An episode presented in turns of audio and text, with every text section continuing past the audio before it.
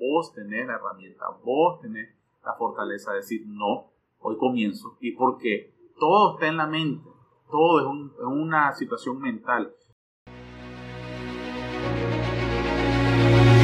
Te has enfrentado a la duda, al temor, te paralizas, no logras avanzar, sientes que el peso del mundo aplasta tus ideas, proyectos, sueños, y cuando crees que ya no puedes seguir, que todo se ha terminado, te levantas, una y todas las veces, con pasión, disciplina, perseverancia, porque tu vida tiene una razón, porque tiene un propósito, porque luchas para controlar al dragón que hay en ti.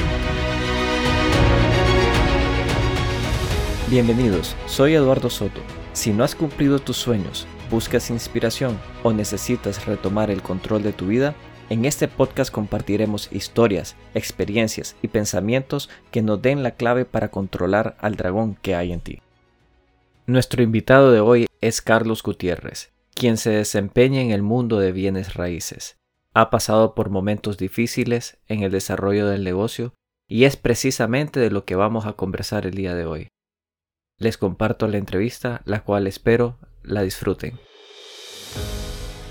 Hola Carlos, eh, muchísimas gracias verdad por estar aquí con, conmigo, dedicarle un poco de tiempo a esta entrevista. Sé que has hecho un montón de negocios, nos gustaría que compartieras parte de esa experiencia con nosotros, nos contaras qué estás haciendo, cómo lo estás haciendo.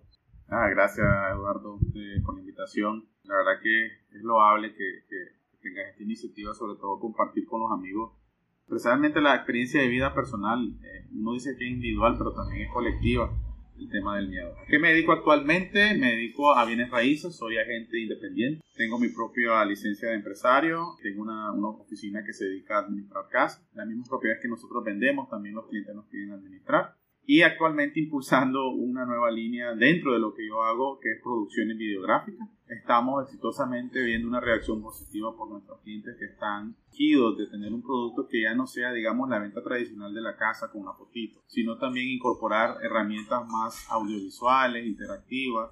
Y la verdad que yo también me sorprendí y está funcionando, la gente lo está aceptando y nuestro canal de YouTube. También tenemos un canal de YouTube, en un departamento que se dedica a editar, a producir y a dirigir los capítulos que sacamos. Ahí te voy a compartir la, el enlace para los amigos que se quieran suscribir. Y que quieran comprar una casa, ¿verdad? que quieran comprar una casa.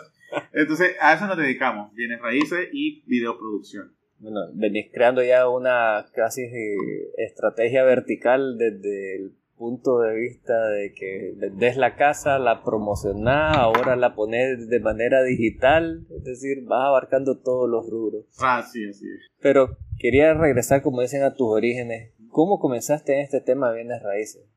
Ah, fue accidental. Eh, curiosamente, una norteamericana que se vino a vivir a Granada eh, me descubrió y se convirtió en mi primer mentor. Eh, me educó en qué es lo bienes raíces, me educó también en cómo debo hablar con un extranjero, cuál es la mentalidad y cuál es el proceso, digamos, de decisiones por la cual pasa un extranjero, no solamente el extranjero que tenemos tipificado como el anglosajón, sino también el nicaragüense que viene a regresar al país. Entonces, en resumen, esta señora me educó y la verdad que te digo, el origen es cómico. Yo trabajaba para una empresa tica vendiendo publicidad en periódicos y resulta que la norteamericana amiga mía me dice, Carlos, yo te quiero, y negoció con la gerente de la empresa, me negoció a mí para intercambiar por otra, por otra gente. Entonces fue un trade chistoso y no tenía la idea de que esto se iba a convertir en mi carrera de vida. Eh, la verdad, no sabía eso. ¿Y cómo tomaste la decisión de, pues, evidentemente me estabas diciendo que tuviste a este mentor y estabas trabajando con él y viniste y hiciste el cambio de, de, ser, por decir, parte de una organización a crear una organización. O sea, ¿cómo, ¿cómo llegaste a eso? Bueno, fue un proceso como todo, ¿verdad? Tiene que tener un momento, una semilla nunca se va a germinar de la noche a la mañana. Y lo primero que hay que tener es paciencia. Cuando decidí entrar a esto, eh, lo primero que yo me hice fue esa pregunta, la que vos hiciste, es, quiero hacer esto, ¿por qué voy a comenzar con esto? yo me dije, sea lo que me estoy metiendo. Claro que ya venía con un nivel de madurez reflexivo diferente eh, de, experiencias anteriores. Siempre he querido ser un, empresario independiente, siempre me ha gustado hacer mi propio cheque. Eso lo aprendí de mi primer, de mi primer profesor en venta. Y creo que eso fue la, lo que me impulsó. Por otro lado, la relación con mi mentor fue muy buena. Ella y yo establecimos una bonita amistad pero también a nivel profesional siempre fuimos juntos, pero no revueltos. Creo que eso me marcó, es decir, yo dije, me voy a dar un tiempo si este negocio es rentable para mí, mi familia obviamente, eh, es carrera, esto es lo que quiero hacer. Y dije yo, si en cinco años veo que, que, yo voy poniendo mi nombre ya poco a poco, y después me di otro tiempo. Entonces eso fue lo que me, me llamó la atención. Primero la ecuación, Granada, turista, bienes raíces. La segunda ecuación es, tienes, tiene movimiento, y lo pude ver en el tiempo y así me fui quedando.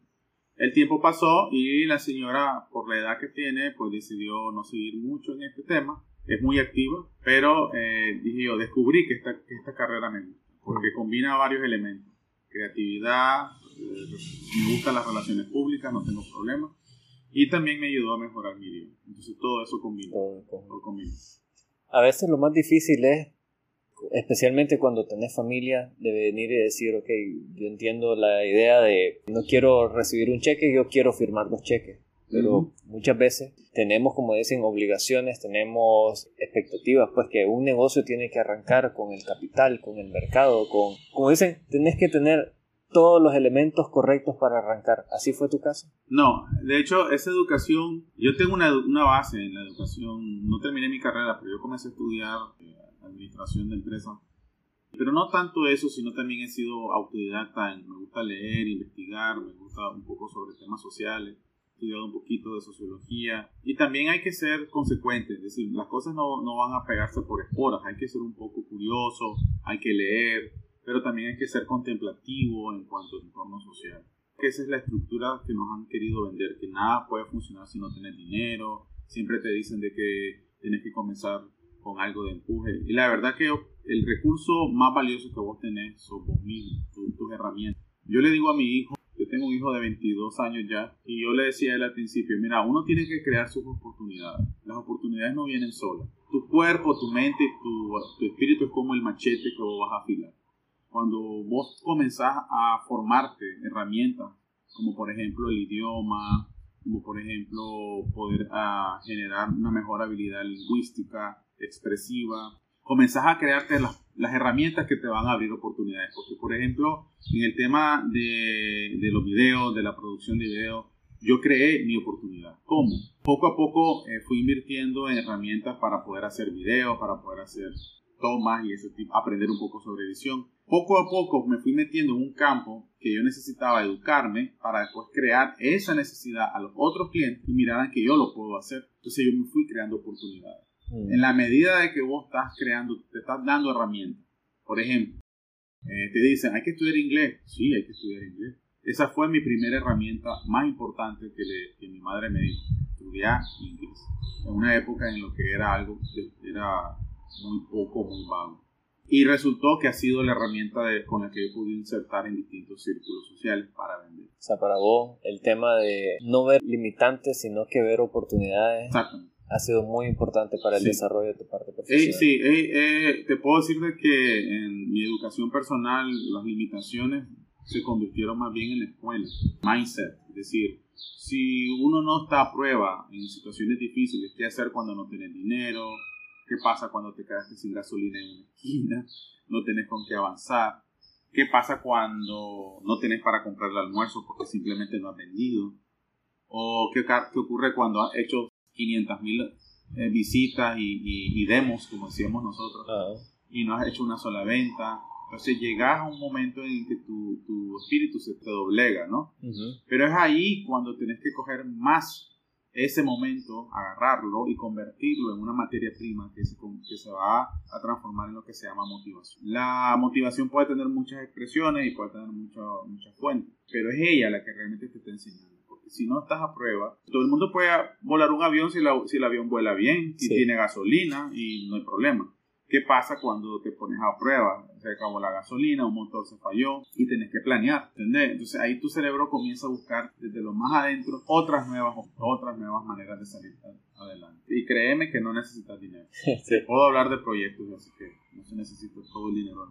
Tocando ese tema de caerse y volverse a levantar, ¿cuál sería el momento en que vos has sentido o que lográs recordar que ha sido el más difícil en el desarrollo de pues, tu carrera en bienes raíces? ¿Cómo eso de alguna manera crees vos que ha contribuido a tu desarrollo? Pues cuando comenzás de cero, cuando no tenés salario, no tenés ingresos, no tenés ventas, tenés deudas encima. ¿Y eso cuándo fue? ¿Cuando arrancaste el negocio? De hecho, arranqué así. ¿Así arrancaste? Sí, cuando yo vine a Granada eh, y comencé a trabajar en esto, yo vine porque pues tuve una mala experiencia con un socio perdí toda la, plata que tenía, perdí incluso la banca me, afectó, hicieron un embargo, imagínate, o sea, lo perdí todo. En malos negocios, malos socios, malas decisiones, perdí todo absoluto. Entonces cuando entré a Granada, eh, no te creas que entré libre de carga, al contrario, yo venía con una carga de 30 mil dólares, había perdido mi vehículo, tenía que quedarme a dormir en una casa, en un cuartucho maltrecho, eh, mi paga era un desayuno en la mañana, ese fue mi primer salario.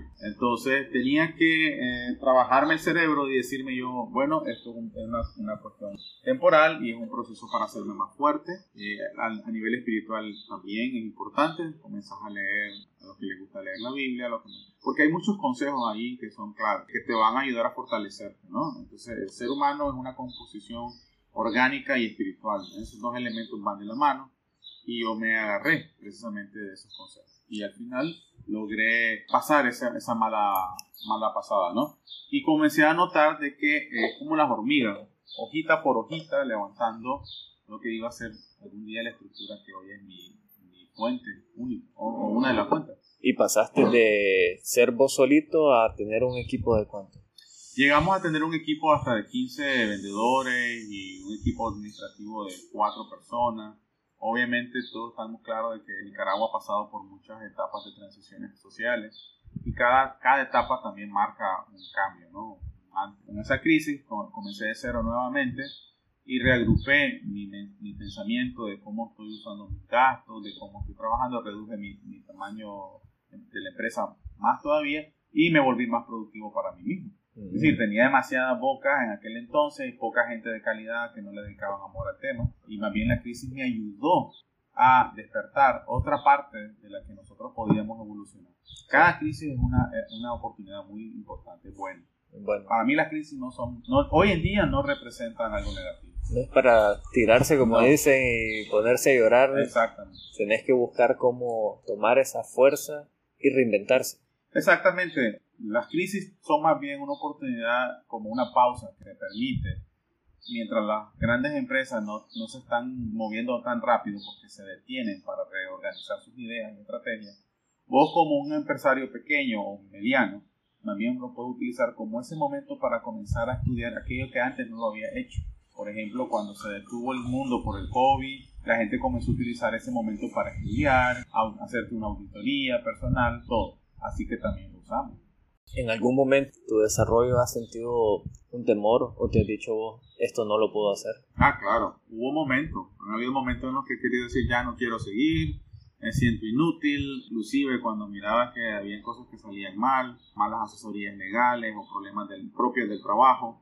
Y no, o sea, sí hubiera momentos en que quería tirar la toalla, definitivamente, llorando, deudas encima, plata, porque hoy por hoy he evolucionado como bien dicen, no solamente me he limitado a ser el intermediario, sino también he colaborado con socios, he tenido socios pasivos que me dan dinero para poderlo reinvertir en proyectos, me he dedicado a hacer proyectos, construcciones, y ahí ha salido bien y ha salido mal. Entonces, imagínate, das la cara, tenés cargas financieras altas y tenés que pensar cómo voy a hacer. Todo ese proceso, lo tenés que sí o sí eh, comer mentalmente y comenzar a, ver qué hiciste mal y qué podés rescatar y volver a comenzar. Que me contás, son momentos duros donde tal vez estás esperanzado en algo, no te sale bien, tenés una serie de obligaciones y una serie de compromisos que, ¿por qué no decir, aquí lo dejo todo y la verdad voy a buscar otra línea o voy a buscar otro rumbo porque aquí ya no le veo futuro. Sí, es verdad. Eh, es siempre la, la, manera más fácil. Este es un ejercicio de vida.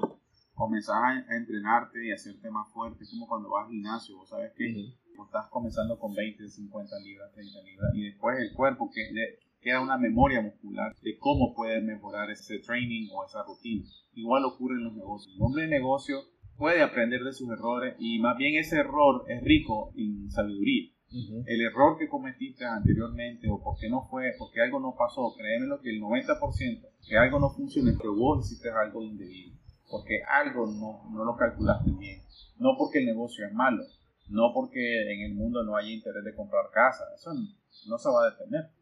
Algo hacemos nosotros en el proceso, ya sea en un orden, disciplina, en estudio o simplemente no saber elegir a las personas adecuadas, querer ser más rápido que, el aire, a veces creerte, vos te la sabes toda. Es decir, tenés que seguir intentándolo en tu autoestudio y eso te va a permitir a entender que hubieron errores técnicos y no necesariamente errores de, que el mercado es malo. Claro, hay situaciones especiales. Las crisis políticas que pueden completamente detener todo el proceso, nadie lo puede evitar por eso es importante que cuando sos un independiente, un vendedor o un, empresario, tenés que dejarte siempre una de opciones, algo que te permita aguantar y no poner todos los huevos en una pila. Para vos es muy importante el tema de la persistencia. Sí, la persistencia, esa palabra que vos usaste me encantó porque la persistencia no va de la mano con la disciplina. Eh, de hecho, la persistencia es algo que yo puedo decir me caracteriza mucho porque cuando comencé en los bienes raíces he sido persistente en aprender de él mismo. Es una carrera muy bonita, te da muy buenos réditos y también eh, te plantea retos a nivel personal, tu honestidad, con vos, tu ética, cosas que tenés que poner en práctica. Valores humanos que querrás o no, si no los tenés fundamentados, te va a ir mal o te va a ir desastroso. Es decir, si no fueras persistente, tu recomendación es decirle al que no es persistente que no se meta bien de raíces. Mejor que no lo haga, o que no haga nada, que, crea que no va a ser persistente. Inclusive para los que son, las, para las personas que trabajan para una empresa, pues. Es decir, vos tenés una meta de vida, vos vas a una empresa, estudias la empresa donde te vas a meter y vos decís, me gusta lo que ellos hacen. Voy a ser persistente en la empresa y voy a, voy a escalar a los niveles que yo quiero escalar. Y entonces la persistencia la puedes aplicar en cualquier etapa de tu vida, en donde busques. Pero la disciplina es importante, sí. El autoestudio, definitivamente el autoestudio complementa lo que tradicionalmente la gente hace, pues ir a la universidad, claro. ¿Y qué me podrías decir que ha sido el momento más satisfactorio en tu carrera de bienes raíces? Ese momento que vos, que vos mismo te digas, por esto es que soy bienes raíces. Fíjate que es buena pregunta. Yo, o tal vez alguien respondería a las ventas que he hecho o una superventa. Ese no, no, son, no lo pongo en la categoría de la más satisfactoria.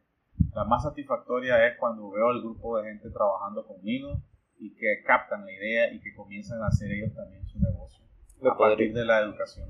¿Me podrías contar alguna historia como ese más puntual? Sí, ¿Algún momento o algún ejemplo? Cuando recibí mi primera camada de estudiantes, es decir, los primeros grupos de, de chicos que, que, entraron a trabajar conmigo y que les pude transmitir a ellos técnicas de cómo yo lo inicié. Y ellos hicieron exactamente algunas cosas que yo los guié. Se dejaron guiar. un primer grupo, fueron cuatro chicos. Y que te digo, fue la mejor etapa de la compañía en ese momento porque todos estaban vendiendo, todos estaban haciendo lo que yo les decía. Ellos también descubrieron otras maneras de completar la educación que yo les daba y pude ver que las ideas que, yo aprendí en el campo se implementaron y daban fruto. Eso para mí es satisfactorio porque me hacían ganar a mí, ganaban ellos y yo entendí que estaba en la carrera correcta, que estaba entendiendo lo que yo había aprendido. Por eso me da resultado. Yo no me puedo quejar de ser un vendedor que no ha vendido. He vendido en épocas difíciles. Y esa es una satisfacción también. Poder decir, vendo en épocas difíciles. ¿Te viste reflejado en ellos de alguna manera? Totalmente. Sí especialmente en los primerizos que no sabían nada de raíces. O sea, si yo viniese a trabajar aquí con vos, me, tu pregunta sería, ¿ha sido bien de raíces? Si yo te digo que sí, me descalificaría básicamente. Podría ser. La verdad es que hay una famosísima película de Bruce Lee donde él hace un enfatiza cómo es el aprendizaje o cómo debemos ser nosotros frente a un aprendizaje. Él dice que hay que ser como un vaso de agua vacío. Si vos llegas con alguien y pretendés llegar con el vaso lleno, no le das espacio a aprender. En cambio, él decía, agárrense la cabeza y vacíenla y permítanse ustedes entrar nueva información que es la que les va a ayudar a entrar en el fin. Si alguien, aunque tenga experiencia, cree que la sabe todo en cualquier rama, ya tiene un problema de bloqueo. Ya él solo se está bloqueando. Porque entonces no, no se permite ver si hay una nueva manera de poner el huevo. Siempre la hay. ¿Y qué buscas vos en las personas que querés que estén a tu alrededor o que trabajen con vos? ¿Qué es para vos lo más importante? Lealtad y honestidad. ¿Y cómo lo medís? La verdad es que no lo puedo medir al principio. Lo mido con pruebas pequeñas. Yo lo dejo a él que se desenvuelva solo, le pongo, le pongo el negocio enfrente y veo cómo lo maneja. Frente a situaciones de cualquier tipo. Sí. Porque uno se prueba así. La verdad es que uno puede probar a alguien porque siempre vas a creer que alguien te está vendiendo la, moto. O sea, él te puede vender honestidad pequeña y corta, pero cuando viene un negocio importante, frente a una actitud, cómo te vas a comportar siendo, digamos, eh, honesto con las personas que se involucraron para que el negocio funcionara. Y si él es egoísta y solo piensa en él, lo va a demostrar en su ¿Podría decir que en algún momento te has sentido traicionado? Sí, bastante, sí. Es un negocio donde estás expuesto a eso todo el tiempo. Porque la gente viene a este negocio creyendo que pueden, creen que pueden ser bienes raíces, pero no sean, todos pueden hacerlo, pero no todos lo pueden desarrollar correctamente. Y no todos van a ser exitosos porque tienen un problema interno, el cómo son ellos. Si, son buenos, a nivel moral, a nivel ético, a nivel humano, o si son nefastos y no entienden la lógica de la, de la honestidad y la equidad, les va a ir difícil. Y claro, pues mucha gente se te acercan solo para sacarte información y tratar de repetirlo, copiarlo o robarte. ¿Has visto dentro de tu mismo grupo gente que tal vez ha querido seguir tus pasos y se han dicho, oh, voy a trabajar con Carlos, estoy con él un periodo de tiempo y después yo me lanzo a bienes raíces y has visto que, que, de alguna manera no han seguido? Sí. ¿Sí? Sí, sí, claro, lo intentan. Sí, sí, lo intentan. En un segundo grupo invertí plata para ellos, porque también la iniciativa era que ellos interactuaran con otros extranjeros y aprendieran el bienes raíces, no solo el local, sino cómo realmente se hace. Y muchos de ellos vinieron y no, voy a abrir, voy a abrir mis propias cosas, lo intentaron, entraron como parejas en mi, en mi empresa y después se fueron y, y ahí están, resultados que no están. ¿Qué crees vos que les pasó? Uno, liderazgo. El liderazgo es un proceso que, que lleva entrenamiento, no son líderes. El líder nato eh, lo va a demostrar en sus acciones. Dos, eh, no fueron honestos con ellos mismos. Todavía tenían muchas barreras mentales, creo yo, que les hizo, hace falta desarrollarse.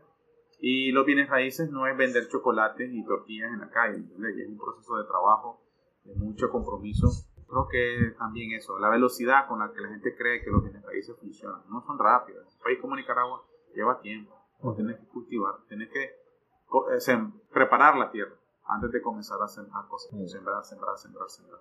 No, sin duda es un negocio complejo y que, como decís vos, persistente y paciente, porque, como decís vos, tenés que crear esas relaciones y hasta que realmente se firme el contrato es que de alguna manera ganás. Y ese proceso puede durar de un mes hasta un año. Yo tengo ahorita un caso que me tomó un año, me ha tomado un año de trabajo, de mucha paciencia. Y el rédito es bueno, pues, y cae en buen momento, siempre cae en buen momento. Pero el punto es que cuando uno se mete a, este negocio, como cualquier negocio que elige, incluso hasta el vende tortilla, si vos te querés comprometer a ser el mejor tortillero, con la tortilla más riquísima, la textura, con el amor con que vos servís la tortilla, el carisma con el que vos pones la tortilla en el comal, el sabor que le agregás con las cuajadas y decís, yo esta tortilla solo yo la sé hacer porque es la mejor mezcla. Créeme lo que ese tortillero va a ser millonario.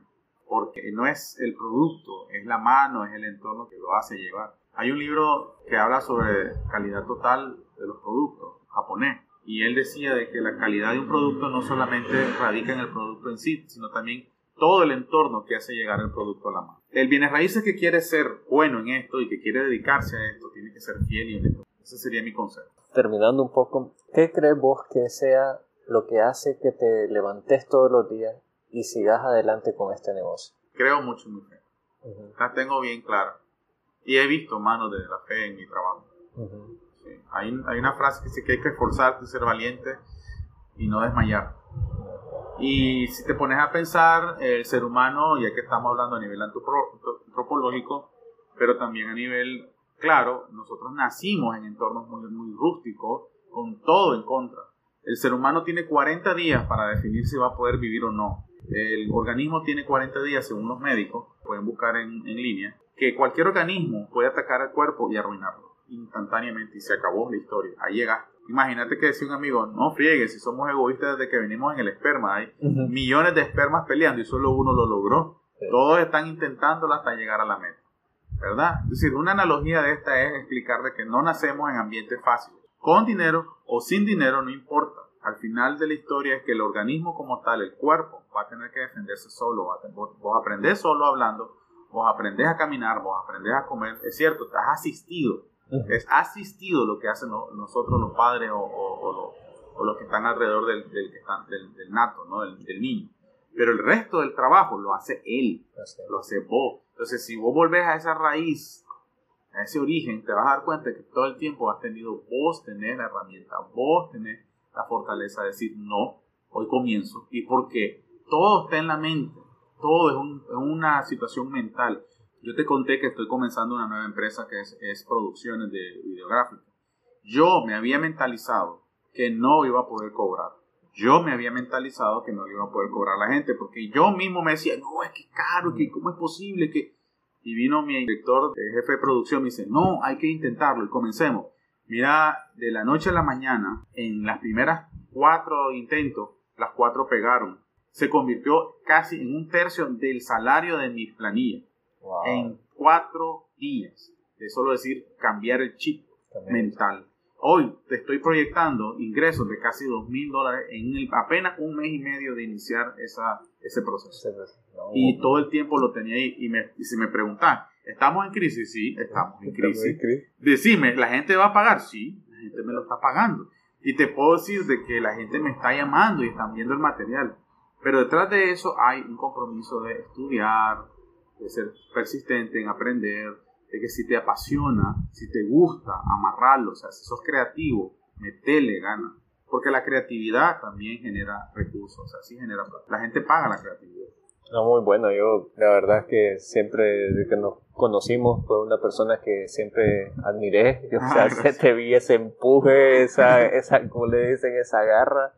Y yo creo que vas haciendo las cosas bien como decimos, siempre va a aparecer algo y estás dispuesto a agarrarlo. Gracias, bro.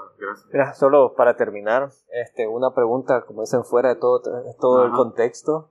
¿Cuándo fue la primera vez que viste a un dragón y qué pensaste? Quiere que esa pregunta es buena. La primera vez que vi un dragón fue cuando estaba trabajando para una academia de inglés. Y era mi primer trabajo, tenía 21 años. Todavía me orinaba en los pantalones, como decimos nosotros porque mi jefe era un más nefasto, no puedo decir nombre por respeto, pero lo llegué a... Él llegó a hacerme odiar mi trabajo. Él mm. llegó a hacerme sentir mucho miedo para ir a trabajar, porque me trataba muy mal. Yo me refería a un dragón eh, ficticio. Ficticio. pero ese, ese dragón sí estaba feo. Ese dragón jodido era, Lo que pasa es que cuando... Ya te voy a decir por qué lo estoy trayendo a colación. Ajá. Porque ese dragón era la decisión de decir, me salgo de este trabajo, ¿a dónde voy a parar? ¿Qué hago? Fue lo que me llevó a llamar a, una clase, a un clasificado en el periódico y terminé vendiendo aspiradoras en Ese fue un dragón que, porque te voy a decir, yo estaba, yo había recién, me había recién casado. Ah. A los 21, yo me casé a los 21 Entonces, y este era mi primer trabajo. Y yo, la puchica, ya no quiero estar aquí, este madre me tiene enojado. Y eso fue el primer dragón que vencí en mi vida. ¿Cómo creer que puedo hacerlo? Ahí se aplica el dicho, no hay bien que... No hay mal que por bien no venga. Sí, que por... Me la chocho. Ahí me disculpan la, la, audiencia. No te preocupes, lo, lo, editamos. no, no le edité, tirarlo de un solo. bueno, Carlos, muchísimas gracias para terminar, si la gente, si pues la audiencia quiere conectarse con vos de alguna manera o si están interesados en una casa, ¿cuál es la mejor manera de contactarte vos acá en Nicaragua? Bueno, me pueden ubicar en las redes sociales, Carlos Advisor, eh, se escribe Advisor, S-O-R al final, o al 8679-2574 en WhatsApp. me tienen a la orden. Eh, la idea es que si ustedes tienen una pregunta en cómo vencer temores, y hay, todos, todos tenemos temores. Todos tenemos temores. todos tenemos temores. Tu canal de YouTube, ¿no, dicho? El canal de YouTube es Carlos Advisor, también lo pueden ubicar. De todas maneras, aquí mi amigo Eduardo va a dejarles los enlaces en el podcast para que ustedes lo ubiquen y siéntense seguros que pueden preguntarme cualquier cosa que les ayude a tomar decisiones de, de vencer miedo, ¿verdad? Así que para adelante. Muchísimas gracias, Carlos. A la orden, brother. Increíble historia de vida, realmente muchos momentos interesantes en la entrevista, los cuales espero hayan podido captar. Entre ellos el tema de la persistencia, el tema de reinventarse, el encontrar oportunidades en las adversidades, sin duda son lecciones que siempre llevaremos en nuestra memoria. Les agradezco el tiempo y espero verlos en el próximo episodio. Y ya saben, si tú no controlas al dragón, él te controla a ti.